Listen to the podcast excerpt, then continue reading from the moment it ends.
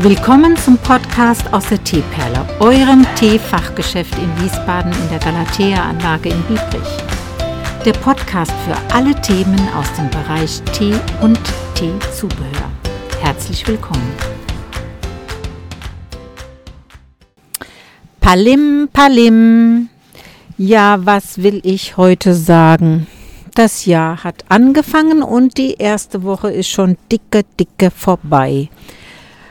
Ja, im Teeladen gibt es nicht so ganz viel Neues, außer dass ich eine neue Lösung für den Sencha Needle suche. Das war bei mir ein chinesischer Tee, der japanisch produziert wurde, aber sehr reich an Polyphenolen ist und super im ja, Preis-Leistungs-Verhältnis stand. Und obwohl ich den kiloweise verkauft habe und der so viele Liebhaber hatte, ja über die Teeperle, hat das offenbar nicht gereicht, dass der Produzent dieses Produkt eingestellt hat. Ja, und das Blatt wahrscheinlich jetzt anders produzieren lässt. Das weiß ich nicht so genau, werde ich aber am Wochenende in Bremen, da treffe ich auf genau diesen Produzenten, mal fragen. Derweil habe ich von einem mir vertrauten anderen Anbieter, in dem Fall Detlefsen und Balk, ähm, drei Musterproben bestellt, die alle dem Needle ein wenig ähnlich sein sollten, der Beschreibung nach. Und ich habe jetzt schon zwei Kunden ausgewählt, die mit an der Verkostung teilnehmen. Wenn du das hörst und interessiert bist, dann kannst du gerne am Montagabend bis 18 Uhr oder am Dienstagnachmittag 15 bis 18 Uhr hier in der Teeperle vorbeikommen. Dann bekommst du drei Tassenproben gratis und darfst an der Verkostung mit teilnehmen.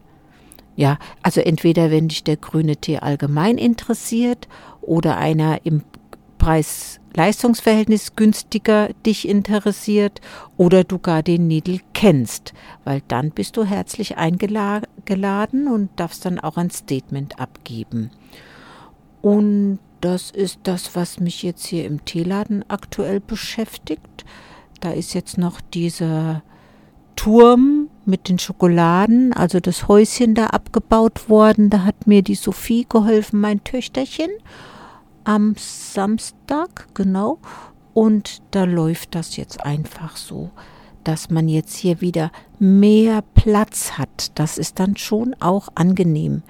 Bis zum Osterhasen, wenn der wieder Sachen bringt, dann holen wir wieder den Schrank hervor. Ja, und dann hatte ich heute Zeit, mir mal die Tagesnachrichten näher anzuschauen. Da ist mir dieses Lützerath ja zu Ohren und vor Augen gekommen und da verstehe ich nicht so ganz diese Kämpfe, die da jetzt ausgetragen werden, weil was ich vernehme, ist ja doch, dass also ich meine, ist zwar Nordrhein-Westfalen, ja, aber trotzdem, es geht ja durch alle Pressen durch, von jedem Bundesland, so auch von Hessen, so auch von Wiesbaden. Dieses Dorf hatte ja überhaupt ganz wenige Häuser und die waren weitestgehend schon geräumt und vor allem sind alle Grundstücke, so wie man es der Presse entnehmen kann, im Eigentum von RWE, also diesem Energiekonzern. Und jetzt gibt es trotzdem so viel Barrikaden und Aktivisten, die gegen die Räumung von Gesamtlützerath sich auflehnen und einen Riesenschwanz an Kosten produziert, was die Polizei, ja, das Polizeiaufgebot angeht. Ne, das sind ja unglaubliche Massen an Polizisten, die da auftreten müssen, um dann diese Aktivisten wiederum auch zu verdrängen zu bearbeiten, zu bekämpfen, was auch immer. Also ich muss mal sagen, da kommt mir vor, dass mit Kanonen auf Spatzen geschossen werden auf einer Seite und auf der anderen Seite verstehe ich aber auch die Aktivisten nicht. Ne? Das ist ja nun mal auch Energiesicherung für die gesamte Bundesrepublik, die Braunkohle, die da gefördert werden soll.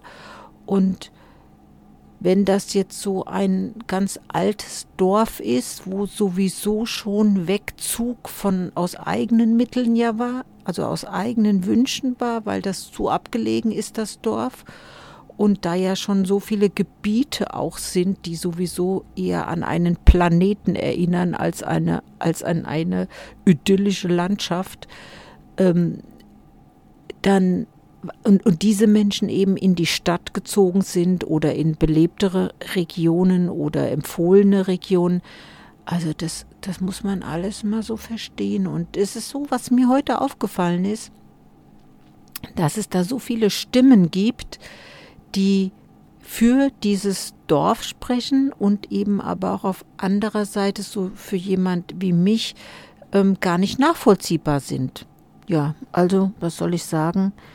Da müssen wir irgendwie durch und ich bin um die Entscheidung, ja, auf die Entscheidung gespannt, muss oder darf auch befürchten, dass die Aktivisten dann eben irgendwann mal aufgeben. Ja, also ich bin schon auch ein Kämpfer, aber kämpft doch lieber da, wo es angemessen ist oder sich lohnt. Und das ist für mich so ein bisschen, ja, nicht erkennbar der Sinn. Aber wenn du das hörst und ein anderes Statement hast, dann melde dich gerne mit Kommentaren an die Teeperle oder schreib mal eine E-Mail an info.teeperle.com oder ruf mal an, weil dann interessiert mich das auch und sehr wohl weiß ich auch, dass die Berichterstattung ja auch manchmal einseitiger ist als dass ähm, dass man ja eben auch alle Seiten beleuchtet bekommt.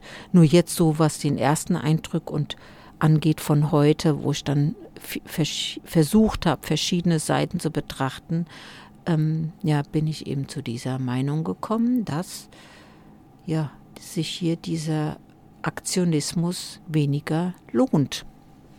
Und auch so ein Stück weit ja äh, Energie gespart werden könnte für Dinge, die einfach wichtiger sind wie dass man links und rechts über den Tellerrand hinausschaut. Wir unterstützen immer noch die Tafel. Das machen wir vor allem mit Aktionen oder die, mit den Büchern, die wir hier draußen auf dem Wagen haben. Da kannst du auch für eine kleine Spende manchmal so ein ganz neues Buch finden von also Bücher, die gespendet werden nach nur einmaligem Lesen und dann hier in den Schrank gestellt werden, also fast aus erster Hand wie aus der Bücherei. Kannst du gerne mal gucken, vielleicht findest du da auch bei Gelegenheit eins. Ja, und dann gibst du eine kleine Spende und die fließt dann an die Tafel in Biebrich. Die Tafel ist niedergelassen an der St. Mariengemeinde. Das ist in der, oder diese ist in der Andreasstraße angesiedelt am Marienplatz die Kirche und um die Ecke in der Andreasstraße, quasi hinter der Kirche, die Einrichtung von der Tafel-Speisekammer Biebrich oder Speisekammer Kolbing-Familie. Also das ist auch immer etwas, wo man unterstützend tätig sein kann. Ich war im letzten Sommer, da hatte ich Zeit, irgendwie im Rahmen der Schließzeit hier von dem Teeladen, das, und da bin ich auch nicht verreist gewesen, so viel, dass ich da auch ein bisschen geholfen hatte, also an bestimmten Tagen, wo die Hilfe brauchen beim Einrichten der, ja, der Kammer und eben aber auch morgens beim, beim Holen der einzelnen Waren. Also man kann wirklich, wenn man denn dann sich beteiligen möchte, überall Möglichkeiten finden. Ja, ob es Menschen sind, die irgendeine Art von Hilfe brauchen, ob es Menschen sind, die man indirekt unterstützen kann, wenn man bei der Tafel hilft, manchmal auch im eigenen Haus, wenn dann jemand da dort lebt, der auch bedürftig ist, dass man da hilft. Ja, also ich sage ja gerne, der, der Arbeit sucht, der kann sie finden. Es gibt so viele Arbeitsstellen, die frei sind. Da kann jeder seine passende Arbeit finden. Und wenn man sich ehrenamtlich betätigen möchte, dann, wie ich es vorher erzählt habe, da gibt es auch genug Möglichkeiten. Da muss ich also mich nicht auf die Straße kleben oder als Aktivist in Baumhäusern durchhalten. Da habe ich hier genug Möglichkeiten und in Wiesbaden haben wir sowieso unheimlich viele Möglichkeiten.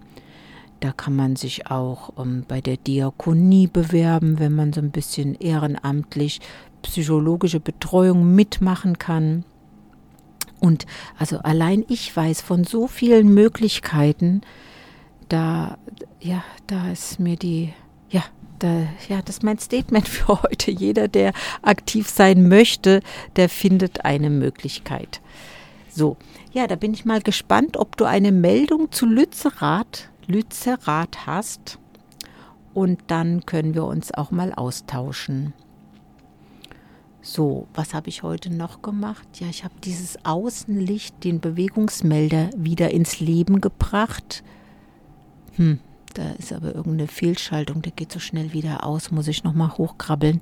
Das war jetzt ein paar Wochen ausgeschaltet, es geht jetzt wieder. Ist dann so ein Licht auf das, auf das Schaufenster und auch wenn jemand, ja, einfach von weitem schon herantritt, dann, dass dann Licht angeht, vor allem wenn es dunkel ist.